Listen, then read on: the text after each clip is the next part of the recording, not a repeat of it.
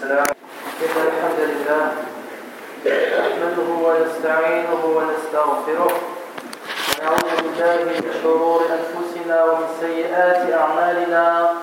من يهده الله فلا مضل له ومن يضلل فلن تجد له وليا مرشدا. وأشهد أن لا إله إلا الله وحده لا شريك له وأشهد أن نبينا محمدا عبده ورسوله صلى الله عليه وسلم بلغ الرسالة وأدى الأمانة ونصح الأمة وكشف الله به عن أمته الغمة وجاهد في الله حق جهاده حتى أتاه اليقين فصلوات الله على رسول الله وعلى آله وصحبه أجمعين وسلم تسليما مزيدا إلى يوم الدين أما بعد. عباد الله اتقوا الله حق التقوى واعلموا أن تقوى رب العالمين رفعة في الدنيا ونجاة في الآخرة. قال الله جل وعلا ومن يطع الله ورسوله ويخشى الله ويتقه فأولئك هم الفائزون. أيها المؤمنون حديثنا اليوم إن شاء الله تبارك وتعالى يدور حول موضوع مصيري بالنسبة لنا جميعا. موضوع عظيم. تنسينا إياه زحمة الحياة الدنيا وصرف الهموم في التمتع بملذاتها وشهواتها. هذا الموضوع والإخوة الكرام هو بر الوالدين. قال الله جل وعلا وقضى ربك ألا تعبدوا إلا إياه وبالوالدين إحسانا وقال سبحانه وتعالى واعبدوا الله ولا تشركوا به شيئا وبالوالدين إحسانا وقال عز من قائل ووصينا الإنسان بوالديه إحسانا حمل حملته أمه كرها ووضعته كرها وحمله وفصاله ثلاثون شهرا. يقول الصحابي الجليل عبد الله بن عباس رضي الله عنهما سألت النبي صلى الله عليه وسلم فقلت له يا رسول الله أي العمل أحب إلى الله جل وعلا؟ فقال صلى الله عليه وسلم الصلاة على وقتها. قلت ثم أي؟ قال بر الوالدين. قلت ثم أي؟ قال الجهاد في سبيل الله. متفق عليه.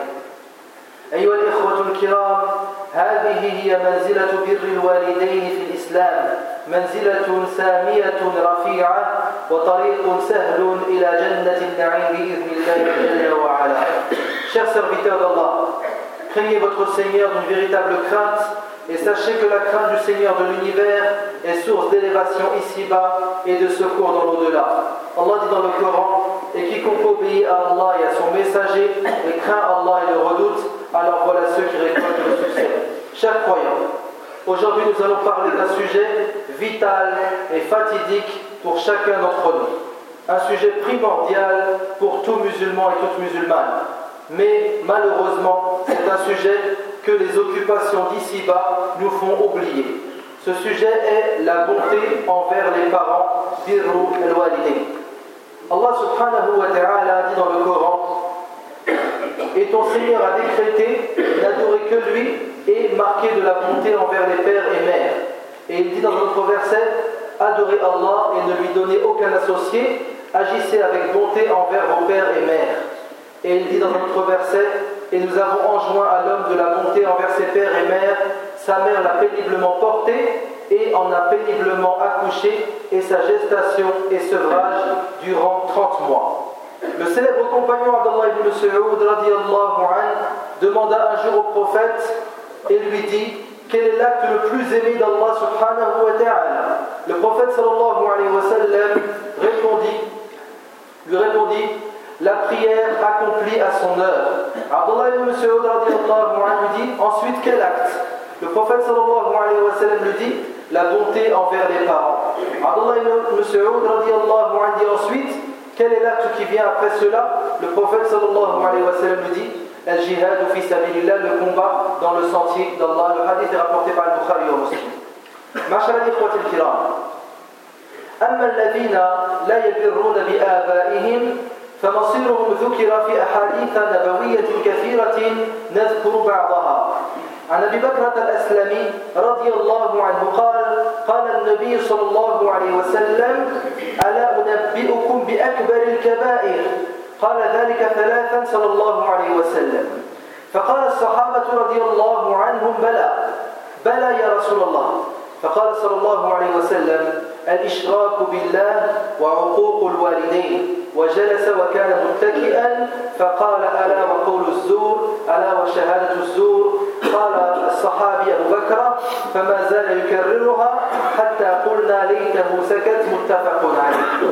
وعن أبي هريرة رضي الله عنه قال قال النبي صلى الله عليه وسلم رغم أنفه ثم رغم أنفه ثم رغم أنفه قيل من يا رسول الله؟ فقال صلى الله عليه وسلم من أدرك, أبا من أدرك والديه عند الكبر أحدهما أو كليهما ثم لم يدخل الجنة؟ رواه مسلم. ورسولنا الكريم محمد بن عبد الله صلى الله عليه وسلم نبهنا إلى أمر خطير يقع فيه كثير من المسلمين. وهو من الكبائر. عن عبد الله بن عمرو بن العاص رضي الله عنهما قال قال رسول الله صلى الله عليه وسلم إن من أكبر الكبائر أن يلعن الرجل والديه. قيل يا رسول الله وكيف يلعن الرجل والديه؟ فقال صلى الله عليه وسلم يسب الرجل أبا الرجل فيسب أباه ويسب أمه. متفق عليه. Chers serviteurs d'Allah, Quant à ceux qui ne font pas preuve de bonté envers leurs parents, leur récompense est citée dans les hadiths du prophète sallallahu alayhi wa sallam. Nous, allons en citer quelques-uns. Abu Bakr al-Aslami nous raconte que le prophète sallallahu alayhi wa sallam dit un jour à ses compagnons Voulez-vous que je vous informe du plus grave des péchés majeurs Akbar al-Kaba'ir. Et il répéta sa question trois fois. Les compagnons du prophète sallallahu alayhi wa sallam disent oui au messager d'Allah. Le prophète sallallahu alayhi wa sallam dit ensuite c'est le fait d'associer à Allah d'autres divinités et la désobéissance envers les parents et le faux témoignage. Et le prophète sallallahu alayhi wa sallam était accoudé et il s'est assis et a dit le faux témoignage, le faux témoignage, il n'a pas cessé de répéter cela jusqu'à ce que nous souhaitâmes qu'il se taise. Le hadith est rapporté par le Bukhari au. Et selon Abu Huraira, anhu, le prophète sallallahu alayhi wa sallam dit un jour qu'il soit humilié, qu'il soit humilié, qu'il soit humilié. Les compagnons dirent alors qui au messager d'Allah Qui est cette personne qui mérite d'être humiliée à trois reprises? Le prophète sallallahu alayhi wa sallam dit celui qui parvient à l'âge où ses parents, père et mère, l'un d'eux ou les deux sont vieux et encore vivants, et malgré cette opportunité, cette personne ne rentre pas au paradis. Le hadith est rapporté par Muslim. Et le prophète sallallahu alayhi wa sallam nous, nous a mis en garde contre une chose dans laquelle tombent beaucoup de musulmans. Et cela fait partie également des grands péchés. Selon Abdullah ibn Amr ibn le prophète sallallahu alayhi dit un jour, parmi les plus grands péchés, le fait de maudire ses propres parents. Les compagnons anhum de fait de leur nature pure, ils ne pouvaient pas s'imaginer qu'un homme puisse insulter ses parents.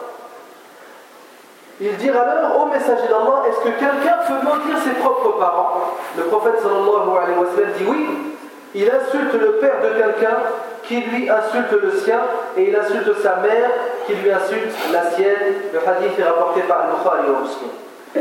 إذا عباد الله الصحابة رضي الله عنهم لم يكونوا يتصورون رجلا يسب أباه مباشرة وجها لوجه. كان مستحيل في طبيعتهم وفطرهم وكما تعلمون في زماننا من أبناء المسلمين من يسب أباه ويسب أمه. وتلاحظون أيها الإخوة الكرام أن في القرآن الكريم الذي تأملوا كتاب الله جل وعلا يجد أن الله سبحانه وتعالى يوصي الأبناء بآبائهم ولا يوصي الآباء بأبنائهم. ذلك لأن الآباء يهتمون بأبنائهم فطرة. من فطرتهم الآباء يهتمون بآبائهم ولا تجدون ذلك عند المسلمين وعند غير المسلمين. ولكن القليل من يهتم بمن سبق من من الأجيال الذاهبة. إن الوالدين يندفعان بالفطر إن الوالدين يندفعان بالفطرة إلى رعاية الأولاد وإلى التضحية بكل شيء في سبيل ذلك حتى بالذات.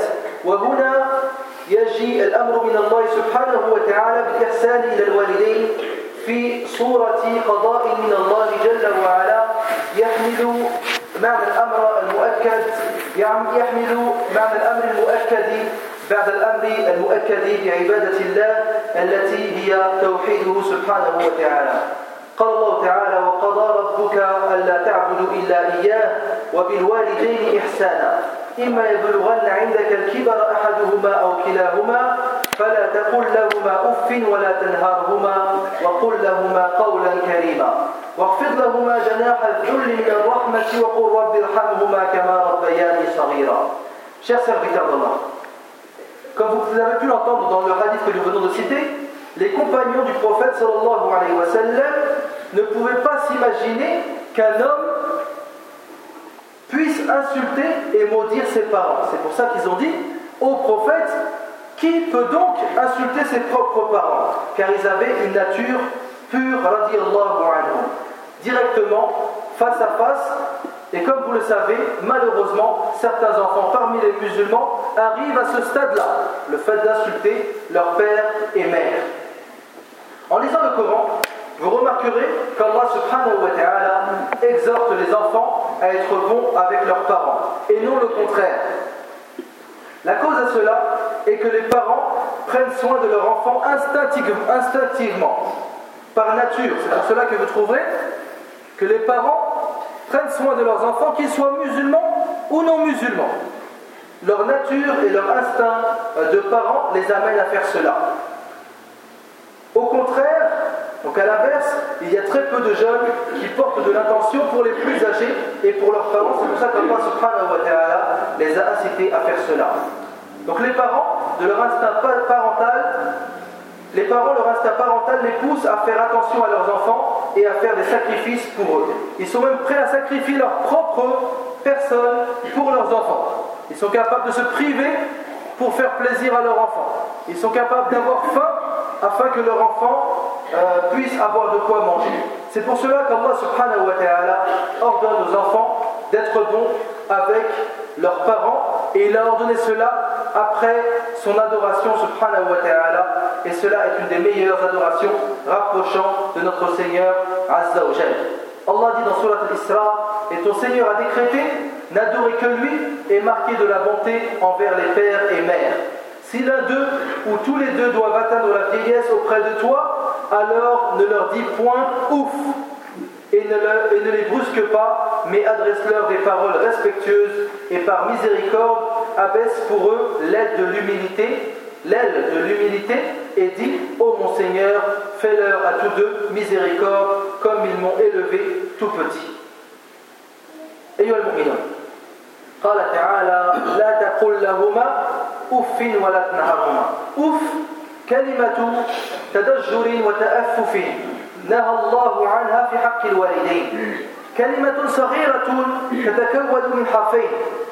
فما بالك أيها الأخ الكريم بمن يقول الكلام العظيم في وجه أبيه أو في وجه أمه؟ قال تعالى لا تقل لهما أف. فكيف حالك يا من تصرخ في وجههما؟ قال تعالى لا تقل لهما أف. فكيف حالك يا من ترفع صوتك فوق صوتيهما قال تعالى هل جزاء الإحسان إلا الإحسان؟ هل هذا هو جزاؤهم هل هذا هو جزاء شقائهما من أجلك ورعايتهما لك في جميع أحوالك؟ Chaque croyant, Allah donc dit dans وَلَا تَقُلْ لَهُمَا أُفِّينَ C'est-à-dire, ne leur dis point ouf. Dans la traduction donc du Coran en français, ils ont traduit par cela par fi, qui est un mot de contestation et de rouspétance. Allah subhanahu wa ta'ala a interdit cela envers les parents. Un petit mot composé de deux lettres seulement. Donc que penser de celui qui fait des longues phrases de contestation devant ses parents? Allah dit et, ne leur dit pas ouf, Que pensez donc de celui qui crie au visage de ses parents Allah dit, Allah dit, ne leur dit pas ouf, et que pensez alors de celui qui élève sa voix au-dessus de la leur Allah dit dans le Coran, La récompense de la bonté doit être la bonté. Donc est-ce que, est-ce que cela est la récompense des parents qui ont peiné pour leurs enfants et ont fait attention à lui dans tous ces moments Barakallahu li wa lakum fil Qur'an al-azim wa nafa'ani wa iyyakum bima fihi min al-ayati wa dhikr hakim أقول ما تسمعون واستغفر الله العظيم لي ولكم ولسائر المسلمين من كل ذنب فاستغفروه إنه الغفور الرحيم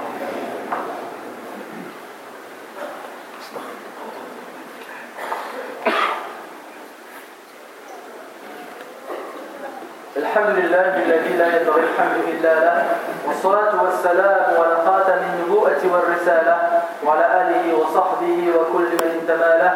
وأشهد أن لا إله إلا الله وحده لا شريك له وأشهد أن نبينا محمدا عبده ورسوله صلى الله عليه وعلى آله وصحبه وسلم.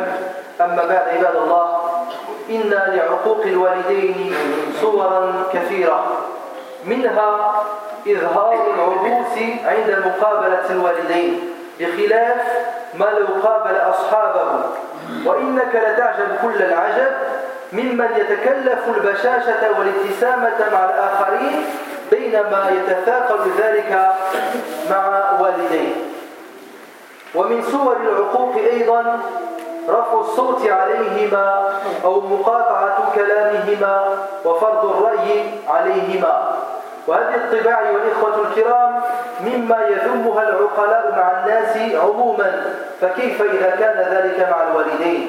ومن صور العقوق أيضا التأخر في قضاء حاجاتهما والتسويف بها إلى أن يسأم الوالدان من سؤاله بعد ذلك. ومن صور العقوق القيام بحق الزوجة والأولاد والإعتناء به في مقابلة عدم الاعتناء بحق الوالدين ولا حاجة لنا أن نذكر من يتجاوز, من يتجاوز ذلك فيصل إلى ضرب الوالدين وشتمهما والبسق عليهما ورميهما في دور العجزة للتخلص منهما. هذا هذه ليست من صفات المسلمين بل ليست من صفات العرب قبل مجيء النبي صلى الله عليه وسلم. العرب قبل آه، مجيء رسول الله صلى الله عليه وسلم في جاهليته لم يكونوا يفعلون ذلك بل كانوا برين بوالديهم Chers serviteurs d'Allah, la désobéissance aux parents possède de nombreuses images. Par exemple, le fait d'être renfrogné en les voyant, alors que, alors que lorsque l'on rencontre nos amis, on est tout souriant et joyeux. Les personnes qui doivent le plus profiter de euh, nos sourires et de notre joie sont nos parents. Également le fait d'élever sa voix en parlant à ses parents, ou bien de leur couper la parole, ou bien de leur imposer des décisions à la maison. C'est une chose que le musulman n'oserait pas faire au travail. Donc comment ose-t-il le faire devant ses parents? C'est une chose que le musulman n'oserait pas faire avec son professeur. Donc comment peut-il le faire avec ses deux parents? Également, le fait de tarder à répondre à leurs besoins. Ou repousser cela à plus tard jusqu'à ce que les parents n'osent même plus lui demander quelque chose. Également, le fait de prendre soin de ses enfants et de sa femme et de sa petite famille et de ne pas prendre soin de ses parents. Sans parler de ceux qui atteignent des stades euh, très difficiles, comme le fait donc de euh, battre leurs parents, ou bien de les insulter, ou bien pire encore, ou bien même certains musulmans qui malheureusement jettent leurs parents dans des maisons de retraite pour s'en débarrasser. Cela ne fait pas partie des euh, comportements de l'islam. Pire encore, cela ne fait pas partie des comportements des Arabes dans la période islamique. Vous remarquerez qu'Allah subhanahu wa ta'ala dans le verset Imma C'est-à-dire, si l'un des deux doit atteindre la vieillesse auprès de toi.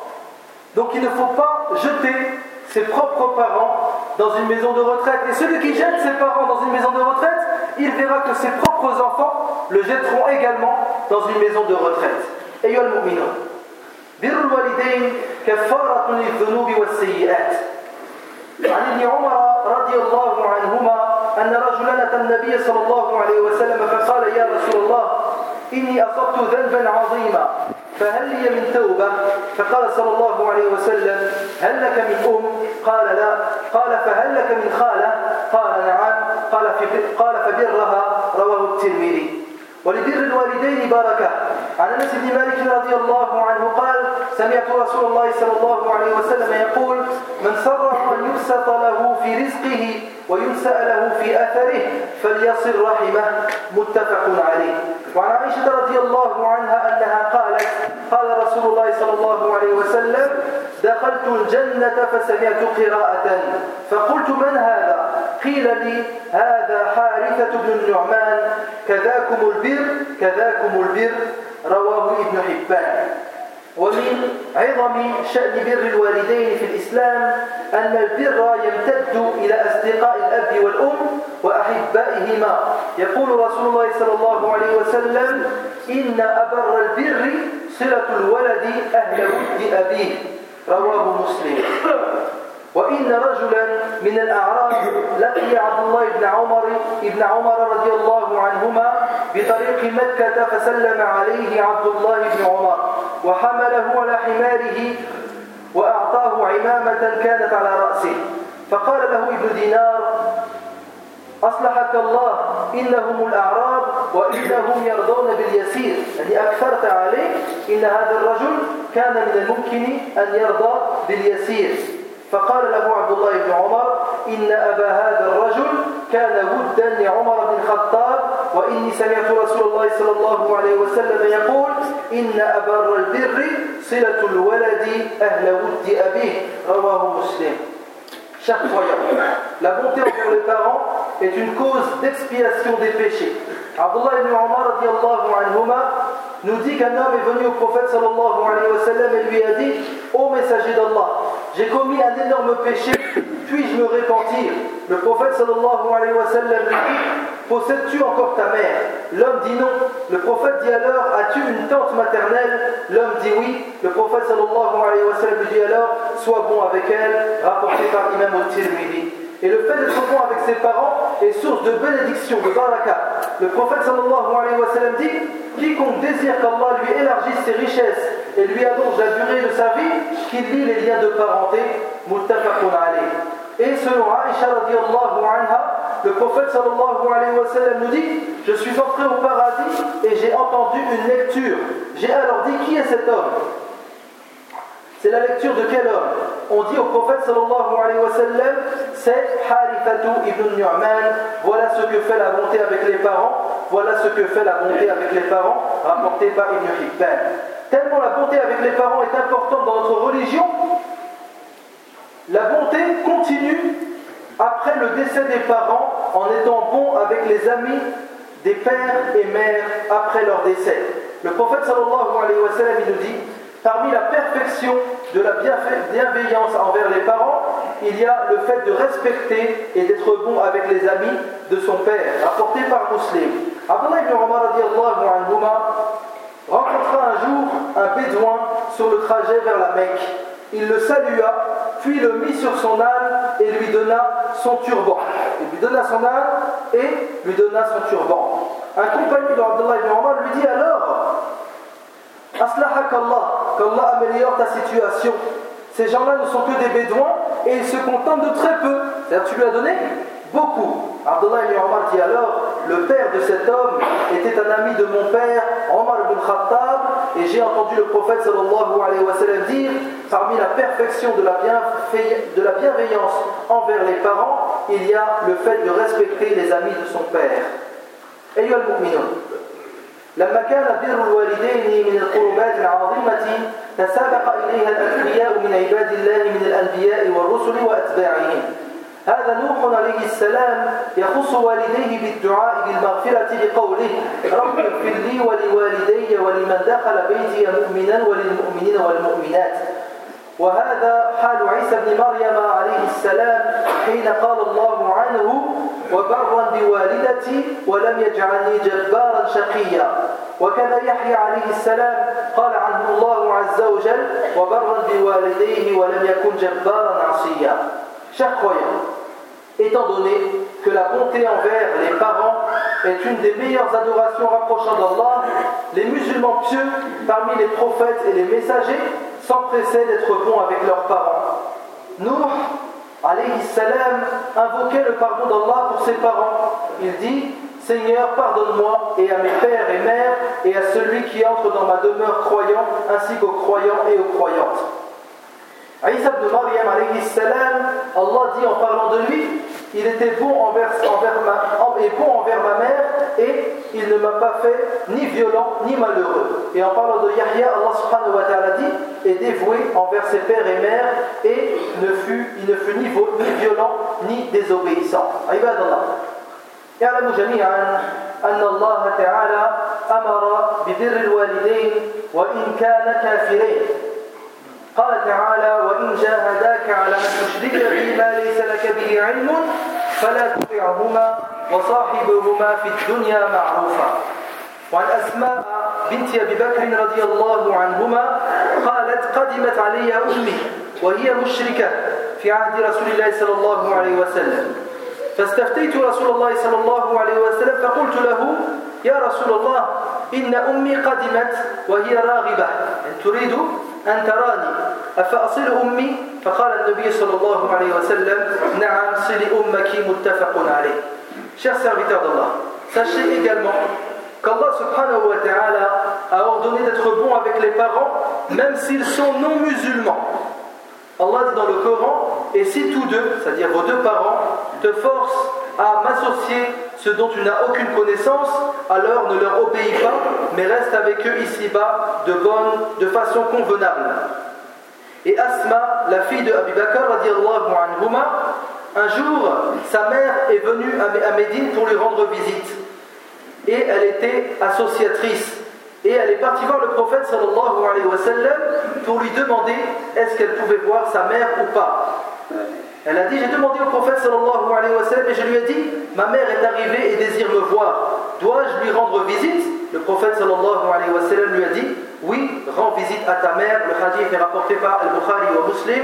أسأل الله تعالى بأسمائه الحسنى وصفاته العلى أن يرزقنا البر بوالدينا اللهم اجعلنا من البارين. اللهم اجعلنا من البارين يا رب العالمين. اللهم إنا نسألك الهدى والتقى والعفاف والغنى. اللهم إنا نسألك الجنة وما قرب إليها من قول وعمل ونعوذ بك من النار وما قرب إليها من قول وعمل. اللهم أصلح لنا ديننا الذي هو عصمة أمرنا وأصلح لنا دنيانا التي فيها معاشنا وأصلح لنا آخرتنا التي إليها معادنا واجعل الحياة زيادة لنا في كل خير والموت راحة لنا من كل شر. يا عزيز يا غفار. اللهم اشف مرضانا ومرضى المسلمين. اللهم اشف مرضانا ومرضى المسلمين. اللهم أنت الشافي لا شفاء إلا شفاؤك. شفاء لا يغادر سقما. اللهم اغفر لموت المسلمين الذين شهدوا لك بالوحدانية ولنبيك بالرسالة وماتوا على ذلك. اللهم حقق مشروع المسجد. اللهم حقق مدرسة المسجد يا رب العالمين. اللهم اجعلها مدرسة تربية للأجيال القادمة. اللهم اهد شباب المسلمين اللهم اهد شباب المسلمين. اللهم ردهم إلى دينهم ردا جميلا. اللهم حبب إليهم الإيمان وزينه في قلوبهم وكر إليهم الكفر والفسوق والعصيان واجعلهم من الراشدين. ربنا آتنا في الدنيا حسنة وفي الآخرة حسنة وقنا عذاب النار. وصلى الله على نبينا محمد وعلى آله وصحبه أجمعين. وآخر دعوانا أن الحمد لله رب العالمين.